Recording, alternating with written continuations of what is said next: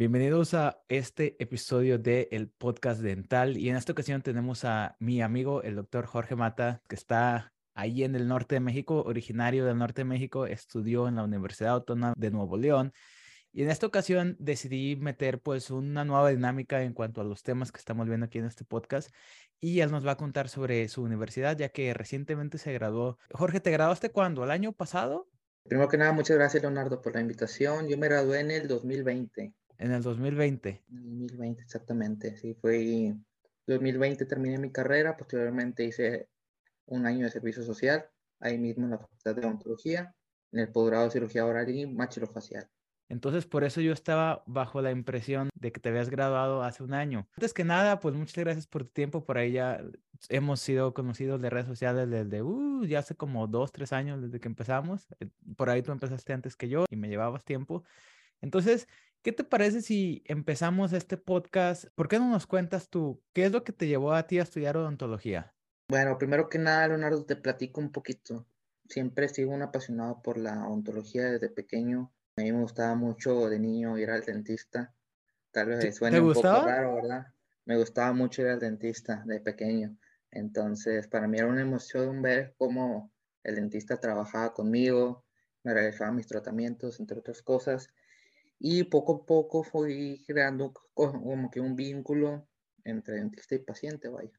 Yo creo que eso fue lo que más que nada me motivó a de grande ya ser dentista. Oye, pero yo creo que también tuvo mucho que ver que a ti te tocó un buen dentista, ¿no? Porque todos tenemos compañeros en la carrera que son malos, o sea, malos para hablar, malos para interactuar con las personas. Entonces, a lo mejor si sí te hubiera tocado un dentista malo, fuera lo último que tú hubieras tomado en consideración. Sí, probablemente, tío. Tenía otras carreras por ahí en mente ya cuando estaba a punto de presentar a la carrera de odontología, pero definitivamente pues me lancé por odontología y gracias a Dios nos está yendo bien. Poco a poco pues vamos progresando y sinceramente no me veo siendo otra cosa que no sea odontólogo. ¿Qué otras carreras tenías en mente? Fíjate, Leonardo, yo estaba entre medicina, entre leyes y entre ingeniería civil. Afortunadamente, pues me lancé por odontología, que es la que más me apasiona, y pues ahorita soy odontólogo egresado de la Universidad Autónoma de Nuevo León. ¿Y cómo fue que tú tomaste la decisión de, ahorita nos vamos a ir a platicar sobre tu universidad y sobre lo que estás haciendo actualmente, pero he notado que mucha de la audiencia que está viendo estos podcasts de repente son jóvenes y gente que no sabe. Me han preguntado, oye, no sé si estudiar odontología o no. Al menos en tu caso, ¿cuál fue como los factores que tomaste en consideración o cuál fue como tu mentalidad para poder decir, sabes qué, no es medicina, no voy a ser ingeniería, no, no voy a ser abogado, voy a ser dentista? Bueno, más que nada yo pienso que, te digo, yo soy el primer odontólogo de mi familia. Yo creo que crecí con la mentalidad, se pudiera decir. Yo veía a mi odontólogo, yo era niño, me gustaba lo que él hacía, la gente con la que se relacionaba, entre otras cosas. Y ya cuando fui creciendo poco a poco, fue que me di cuenta que la odontología, pues sí, básicamente era mi carrera sobre las otras. Siempre me gustó mucho leyes, estaba entre esas dos leyes u odontología, pero me decidí por odontología y pienso que pues que no cometí un error. Básicamente yo pienso que mi odontólogo fue el que me impulsó a ser hoy en día odontólogo. ¿Y tu dentista sí sabe que tú te metiste a la carrera por él? Fíjate que nunca se lo he comentado. Yo siempre le había platicado que me gustaría ser odontólogo, pero nunca le dije que gracias a él soy odontólogo, ¿verdad? Digo, gracias a él y pues a, a mis padres también, ¿verdad? Pero nunca le comenté de que, oiga, Doc, gracias a usted, pues, por motivarme a ser, a ser dentista, entre otras cosas. La verdad, nunca se lo he comentado. Coméntale, a ver qué te dice. Sí, la verdad que sería pues, una buena idea conversar por ahí un poquito sobre este tema, porque sí, gracias a él, te digo, me motivé a ser dentista y hasta hoy en día, pues, lo logramos, vaya. Y tengo poquito de haber regresado, como te platico, egresé en el 2020 2020-2021 hice mi servicio social y ya posteriormente pues dio la oportunidad de abrir mi clínica y pues vamos poco a poco. Muy bien, entonces ahorita nos vamos a llegar al proceso de tu clínica. Entonces, bien, vamos para atrás para ir cronológicamente. Tú decides ser dentista y tú me comentas que eres de Monclova. Cuéntame, ¿por qué decidiste entrar a la Autónoma de Nuevo León? Porque tengo yo entendido que si estamos hablando de referentes a la ontología, al menos a nivel nacional en México, siempre va a sonar la UNAM y la Autónoma de Nuevo León. Y hay gente que dice que la Autónoma de Nuevo León es mejor que la UNAM y hay gente que dice que viceversa, pero hay como que siempre, siempre están como esos dos nombres bien presentes. Entonces, ¿cuál fue tu criterio o geográficamente qué tan lejos está Monclova de Monterrey para los que son de afuera de México? Ok, bueno, para la gente que no sepa, pues Monclova está relativamente cerca de la ciudad de Monterrey, Nuevo León. Monclova se encuentra en Coahuila y Monterrey, pues Nuevo León, otro estado. Básicamente estamos hablando de coche en dos horas y media aproximadamente en, coche, como te platico. Y lo que me motivó a entrar a la UANL, básicamente, pues primero es que cuando yo ingresé a la Facultad de Odontología, cuando yo quería presentar, perdón, no había universidad de odontología aquí en Monclova. Ahorita ya tenemos, pero cuando yo iba a presentar no tenía, este, no teníamos universidad. Entonces, fue uno de los factores. Otro, como tú lo platicas, pues el prestigio que tiene la Autónoma de Nuevo León, también es muy prestigiosa y muy buena escuela. Tenemos otra escuela aquí, se llama Saltillo, Coahuila, es otra ciudad aquí en el estado de Coahuila. Pero yo me motivé más por el prestigio que tiene la Autónoma de Nuevo León y pues la verdad que no me equivoqué para nada. Es muy buena escuela.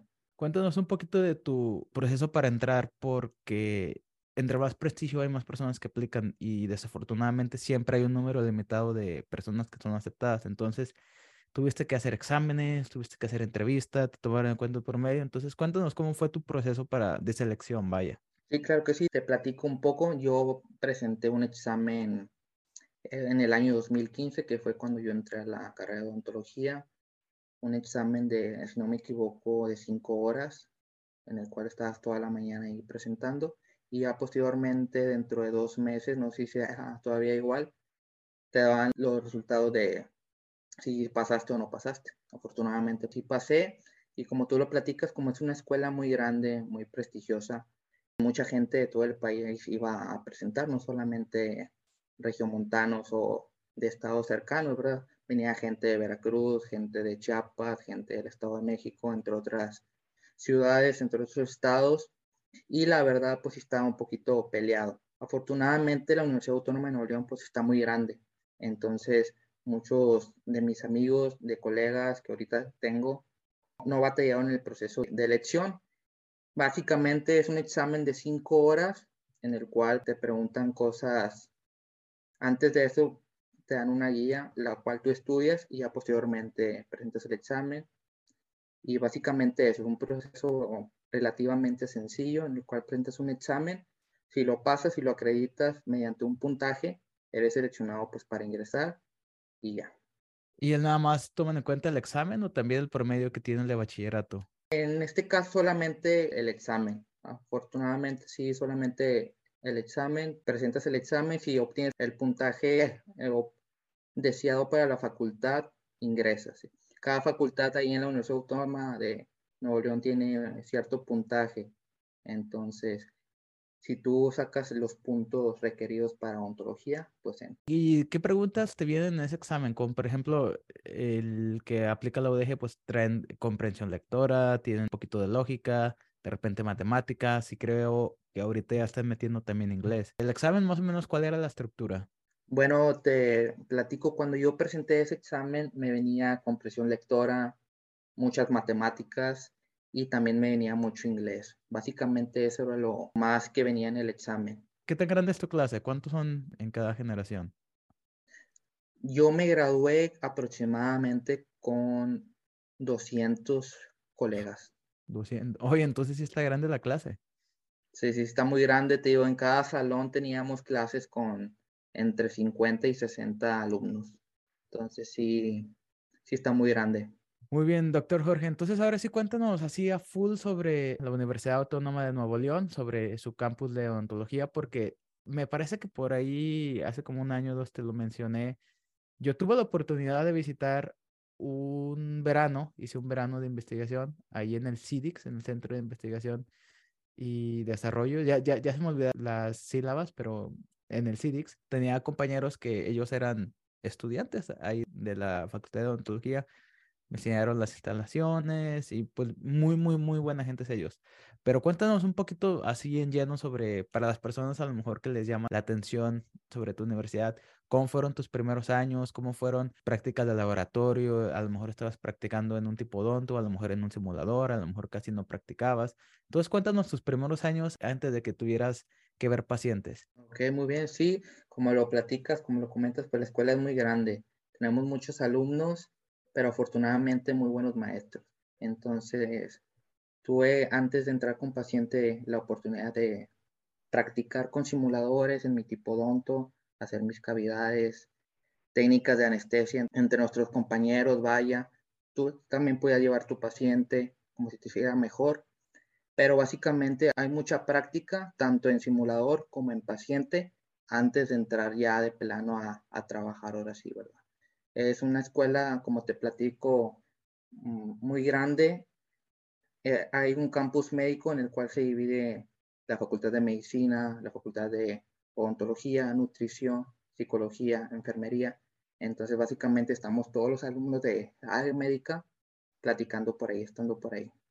Ok, entonces básicamente todas las áreas están como que mezcladas, ¿no? Campus de Mitras, ¿o cómo, cómo, cómo se llama ese campus? Es, es el campus de Mitra Centro, se llama. Mitra Centro se llama la colonia donde está ubicada la facultad. Fíjate, no te voy a decir cuántos años tengo, pero yo fui hace ocho años a hacer lo de, la investigación y todavía me acuerdo que está por la avenida Gonzalitos. Muy bien, entonces cuéntanos, ¿tú cómo hacías para obtener pacientes? ¿De alguna manera tenías algún apoyo de profesores o tenían alguien designado institucionalmente para asignarles pacientes? O de repente tenían pacientes que llegaban porque ya sabían que ahí era barato y que ahí se hacía buena odontología. ¿Qué, qué tanto batallaste tú para obtener tus pacientes? Fíjate que sí la sufrí un poco, más que nada por el hecho también de ser foráneo. Primero que nada, pues mi familia me apoyó también en ese aspecto. Trasladar gente de Monclova a Monterrey, pues era un poco difícil, pero afortunadamente mi familia me pudo apoyar y en cuestión a los apoyos de la facultad, hay un banco de pacientes en la escuela mediante el cual le van otorgando a los alumnos un paciente. Este paciente, pues, obviamente lo, trabajamos, entre otras cosas, y ya posteriormente el paciente te recomienda con algún familiar, etc. Esa era mi manera en la cual yo trabajaba. También tenemos en la Facultad de Ontología un área que se llama área de diagnóstico, en la cual los pacientes llegan por cuenta propia y mediante unas voceas nos vocean de qué paciente para diagnóstico y al primero que lo encuentre se lo refieren, vaya. Las redes sociales hoy en día también fundamental para conseguir pacientes. Obviamente cuando yo era un estudiante, pues nada más había Facebook y el Facebook no era como tan importante o no tenía tanta difusión como ahorita. ¿Qué tan común es que tú consigas pacientes en Instagram? Te podría decir que sí he conseguido pacientes por Instagram, pero la mayoría de mis pacientes son más por recomendación que por redes sociales. Facebook me ayudó mucho en los grupos. Yo publicaba de que se ofrece tratamiento dental, pues cuando llevaba a las clínicas de la facultad y también me apoyé bastante. Pero más que nada te podría decir que, por ejemplo, atendía a un señor, ese señor me recomendaba con su esposa, me traía a su hija, a su primo, a su tío, y así fue como poco a poco me fui haciendo de pacientes, vaya más que con las redes sociales. Ok, oye, entonces está muy bien porque cuando yo era un estudiante había un compañero que él estaba atendiendo a niños de un orfanato. Entonces la condición era que él tenía que ir por el niño y se traía cuidador o una persona designada con ese menor. Entonces se los tenía que traer a los dos en su coche privado. Atendía al menor, ponente al menor, era una persona de 16 años y los tenía que regresar. Entonces había mucha logística e inclusive muchos, muchos compañeros pues se iban a reclutar como pacientes al metro, o sea, nomás preguntando a la gente, oye, necesitas, tienes algún dolor de la muela, te quieres sacar una muela o ocupas que te tapen. Yo afortunadamente a mí nunca me pasó, pero ahorita que me estoy acarreando, no, nosotros como estudiantes sí pasamos, son muchas cosas que difíciles que a lo mejor ya en la clínica privada no tenemos que pasar tan drásticamente. Sí, claro que sí, como lo comento, yo tenía compañeros que se iban a volantear por ahí al metro, entregar volantes, folletos, conseguir pacientes, más que nada pues para pasar las clínicas, que es lo que se requiere pues para titularte, ¿verdad? un proceso un poquito difícil, pero ahorita ya que estamos del otro lado, pues ya lo vemos un poquito más como anécdota, vaya. Como anécdota y hasta como risa, como que de, no sé, como, no, es como chusco, diría yo. Sí, claro, cómo la sufrí en esta materia, etcétera, vaya que, pero es un proceso como lo platicamos ahorita, pues estamos muy orgullosos de ya de haber egresado, todo sacrificio pues tiene su recompensa. Y cuéntame un poquito sobre las clínicas, o sea, ¿qué requerimientos tenías? ¿Tú tenías requerimientos de pacientes o de procedimientos propiamente dichos? Como por ejemplo, ¿te requerían hacer tanto número de extracciones o nada más eran como rotaciones o cómo eran? No, si a nosotros nos pedían tratamientos, vaya, por ejemplo, llevamos cirugía 1, cirugía 2, cirugía 3. En cirugía 1, si mal no recuerdo, nos pedían 5, 8 oncias, 5 extracciones cirugía 2 nos pedían 25 y en cirugía 3 nos pedían 15. Entonces, más que nada eran tratamientos. En operatoria, si mal no recuerdo, también nos pedían entre clases, ¿verdad? Clase 1, clase 2, clase 3, clase 4, clase 5. Por lo general, OP1 era simuladores. Operatoria 2 ya era con paciente. Nos pedían clase 1 y clase 5 solamente. Posteriormente, operatoria número 3, nos pedían clases 2, clase 5, clases 1. Y finalmente, en operatoria número 4, nos pedían clases 1, 2, 3, 4. Y básicamente ese era el proceso de elección. No recuerdo cuántas operatorias nos pedían, pero así era el proceso por tratamientos. Igualmente en prótesis, pues nos pedían un paciente con prótesis total, parcial. También en puente nos pedían en coronas y puentes nos pedían mínimo una corona, un, poste, un puente de tres unidades mínimo. Como por ejemplo de removible, ¿cuántos arcos te pedían o pues sí cuántas arcadas mínimo?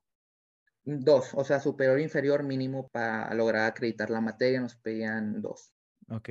Y ya pues de ahí dependía, si tú ya terminabas pero tenías un interés, podías seguir avanzando, ¿verdad?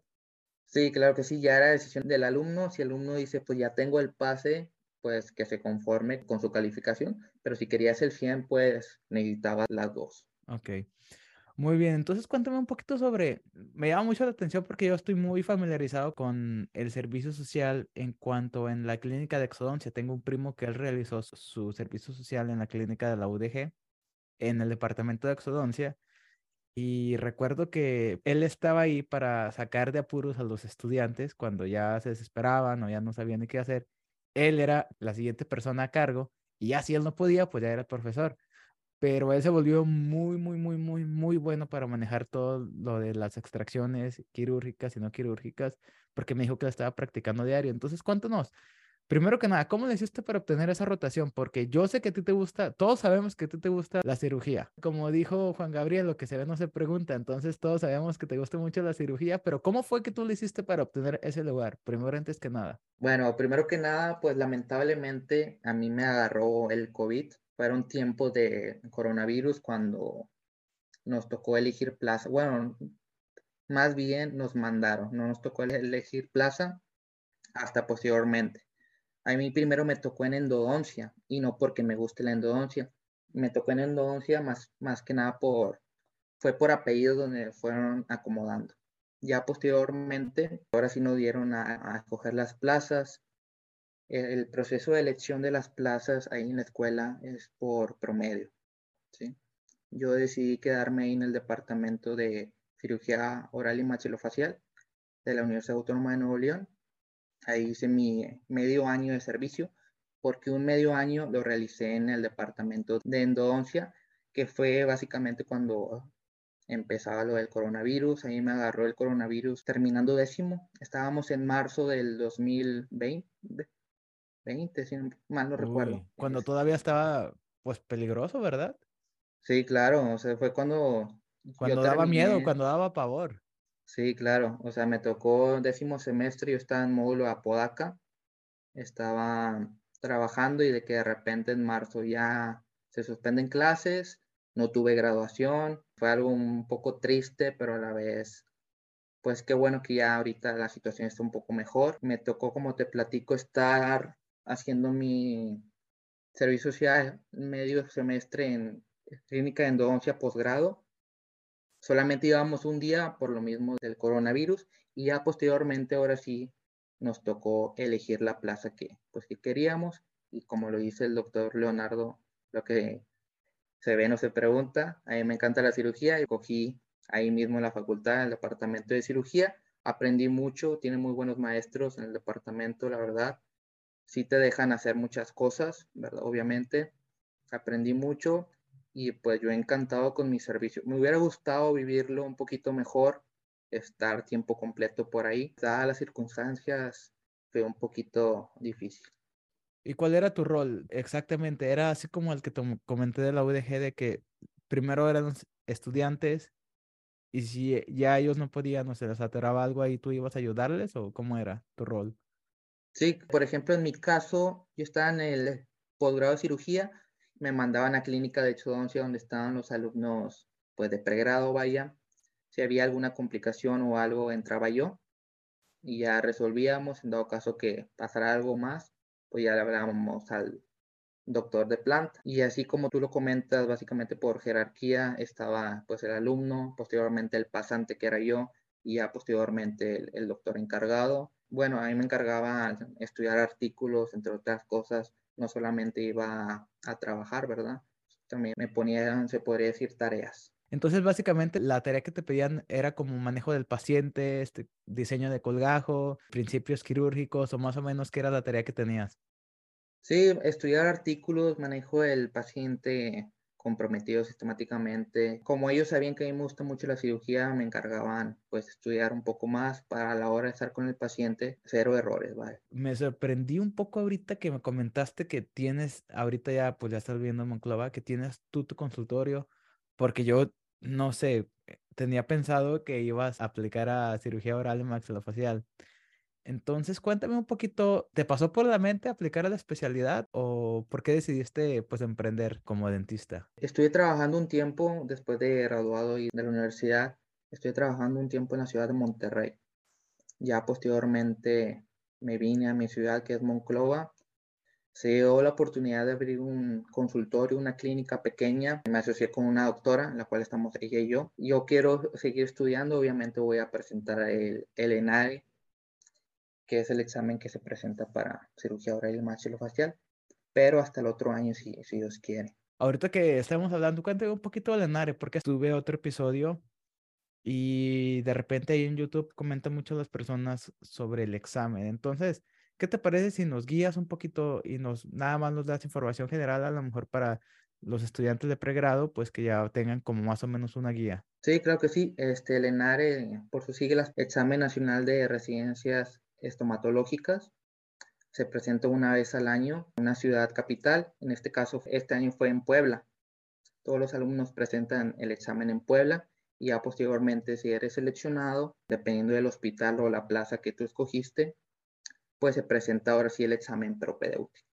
En el examen propedéutico, básicamente, si no estoy equivocado, presentas otro examen y aparte te ponen a prueba ahí en el hospital. ¿Cuánto tiempo era el propedéutico? ¿15 días? ¿Un mes? Tengo entendido, no estoy muy seguro que dura un mes. Estás un mes ahí a prueba. Ok, perfecto. Oye, más o menos como que tienes que estudiar, porque me imagino yo que tienes que estudiar odontología general, ¿no? Te preguntan hasta de restauradora, te preguntan hasta de endodoncia, periodoncia, o más o menos qué es lo que tienes que estudiar para ese examen. Sí, muchos creerían que solamente es cosa de cirugía, de patología, pero no, viene, englobado básicamente todo lo que viste en la carrera. No solamente cosas relacionadas con la cirugía, como tú lo dices. En cuanto al Ceneval, al final de cuentas, cuando yo lo presenté, yo dije, ok, no hay manera de estudiar para este examen porque este examen es básicamente la carrera. O sea, no, pues sí, o sea, puedes repasar, pero si pusiste atención en las clases y supiste tener a tus pacientes, el Ceneval va a ser fácil. En tu caso, bueno, el caso de Lenare, ¿cuáles son las guías o libros o lugares donde, las personas usualmente estudian? Bueno, tengo colegas que presentaron este año y sus referencias han sido pues de libros básicamente con colegas que ya están estudiando la residencia en cirugía maxilofacial, maestros, pero básicamente el examen siempre cambia. Me han comentado que cada año cambia Entonces tienes que estar leyendo de todo, vaya. No es como que algo ya definido. Entiendo, porque como por ejemplo cuando hice el Cenaval estaba muy pesadito en patología y hablando con alguien de otro año me dijo que estaba muy pesadito en periodoncia, entonces me imagino que es casi como el mismo concepto, vaya. Sí, exactamente, sí, como lo comentas, cada año va cambiando el examen. Ok, bueno, pues muchas gracias por tu información. Cuéntame un poquito sobre el proceso también de tu clínica, o sea, estás chavo, te acabas de graduar, acabas de terminar tu servicio social y estadísticamente gente joven es la que ve este podcast. A lo mejor la gran mayoría se están a punto de graduar, van a la mitad de la carrera. A lo mejor muchas personas quieren poner su consultorio al menos. ¿Cuál fue tu proceso para abrir tu clínica? Pues lo primero, las finanzas, ¿verdad? Acoplarme para desde la ubicación del local, desde el material. Los primeros meses, te voy a mentir, sí me las vi un poco difícil porque pues no tenía muchos pacientes, entre otras cosas. Viene la renta, viene el pago, los pagos de la luz, pero como tú lo comentas, poco a poco, como todo negocio, si le metes cariño, si le metes trabajo duro, disciplina, vas a rendir frutos. Así como tú lo dices, es un proceso en el cual pues mis padres me apoyaron bastante y pues gracias a ellos y a mi trabajo creciendo, vaya, la clínica. Muy bien. Sí, ahorita me comentaste que tuviste una urgencia y ahorita que estoy escuchando que hiciste endo y que hiciste en el departamento de cirugía, dije, las dos especialidades más importantes para las emergencias. Casi siempre es una pulpitis irreversible o es una infección. Sí, sí, sí, ahorita te platicaba de que, oye, podemos posponerlo un poquito porque me habló una paciente de que, oye, estrenó un dolor, era una tercera, se la quitamos, todo bien, y ya ahorita pues estamos aquí platicando como si nada en domingo. En domingos, haciendo extracciones en domingo. Ok. Bueno, oye, cuéntame un poquito de Ontology Student, porque ahí fue donde nos conocimos. Ya tienen mucho tiempo, ¿no? ¿Cuándo empezaste ese proyecto? Eh, Ontology Student nació en diciembre de 2015. Yo venía, venía culminando mi primer semestre en la escuela de ontología y me nació la idea de, pues, de crear lo mío, ¿verdad? Yo veía en Instagram otras cuentas, la mayoría en inglés, y fue cuando dije, ¿por qué no creo la mía? Entonces puse a investigar, me puse a leer cómo editar videos, cómo editar fotografías, creé mi propio logo y ya posteriormente fui publicando cosas, que es la gingivitis, que es la caries dental, entre otras cosas.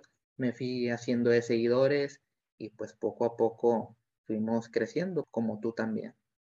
Oye, porque en el 2015, eso se, eso se podría considerar como muy temprano. Yo mi Instagram personal, yo lo abrí, me parece que hasta el 2017, ya casi a finales. Y no sé si estás familiarizado, pero no estaba escuchando un podcast con Miguel Ortiz que él dice que fue como que muy directo, dijo, es que yo me hice famoso porque estaba, sí, yo tengo buenas habilidades con las manos y sé utilizar bien la cámara, sé tomar buenas fotos, pero yo lo estaba publicando, yo fui de los primeros en la red social y es por eso que él se volvió tan famoso. Entonces empezaste muy, muy, muy, muy, muy temprano. ¿Y qué proyectos tienes como para el futuro? O sea, ahorita, por ejemplo, yo tengo el canal de YouTube, yo tengo la cuenta de Instagram, pero si te soy sincero, el Instagram ya, ya me aburre, ya me aburre y no le veo como que ¿Cómo puedo mantener esa parte de las redes sociales en mi vida como para seguir beneficiando a la gente o seguir beneficiándome? Porque a veces hasta me estreso. ¿Qué futuro le ves tú a tu proyecto? Hablando de futuro, pues a mí me gusta mucho que la gente aprenda por mi página, vaya, el contenido que, que publico. Ahorita, como tú lo comentas, ya estoy poniendo contenido en otras plataformas como lo de YouTube, como lo de TikTok. Oh, ¿ya empezaste en TikTok? ya voy a empezar a, publicar contenido por ahí. Tengo unos videos los cuales ya se van a estar subiendo. Hoy en día TikTok está súper duro. Este, YouTube también con la nueva dinámica de los shorts. Entonces, poco a poco voy a ir subiendo contenido en otras plataformas. Más que nada, pues, Ontology Student, como siempre lo he dicho, se creó por y para ustedes con el único fin de educar, vaya a mí nunca me ha gustado en general como la familia como de Facebook. Y yo entré a Instagram porque pues entré, entré muy tarde y casi no me gusta. entonces yo prefiero dedicarle mi tiempo a crear videos, porque a mí me gusta, si creas un buen video, se puede reproducir muchas, muchas, muchas, muchas veces y el video en 10 años se va a encontrar. Como que de repente tengo un poquito descuidado ya a Instagram. Entonces va a ser bien interesante ver cómo vas a empezar con TikTok porque yo no tengo la aplicación, jamás he subido uno, siento que es exactamente lo mismo que Reels, siento que es lo mismo que Shorts y de consumir TikTok a consumir algo que a mí me gusta, que soy nativo, como la página de internet de YouTube y los Shorts, yo me la paso más tiempo en YouTube. Vamos a ver cómo va cambiando y también para ver cuál es el contenido que vas a subir. Sí, claro que sí. Este, como te platico, conforme pasa el tiempo, pues las redes sociales también van cambiando. Insta no es lo mismo que era en el 2015 a como lo es hoy, ¿verdad? Entonces, siempre es bueno tener diferentes plataformas en las cuales subir tu contenido. Oye, entonces ya casi para terminar, Jorge, por favor, ¿no nos darías algunos tips como para empezar para a todos aquellos estudiantes y jóvenes dentistas que quieran empezar en redes sociales? Porque fíjate que hace poquito no podía dormir y me metí pues de repente a Instagram a nada más a ver perfiles. Ya es bien común que muchos estudiantes tengan como que su página profesional. Entonces, ¿por qué no nos das un poquito de consejos basados en tu experiencia sobre qué funciona y qué no? Porque el hecho de que ya estén empezando, pues ya, ya vamos por buen camino, pero a lo mejor se puede trabajar más inteligente que en vez de trabajar duro. Entonces, ¿por qué no nos cuentas un poquito de tips? Bueno, como tip principal, pues les diría que sean perseverantes, que tengan disciplina a lo que vayan a subir, ¿verdad? Que no se desmotiven si al principio pues no tienen el alcance que quisieran tener.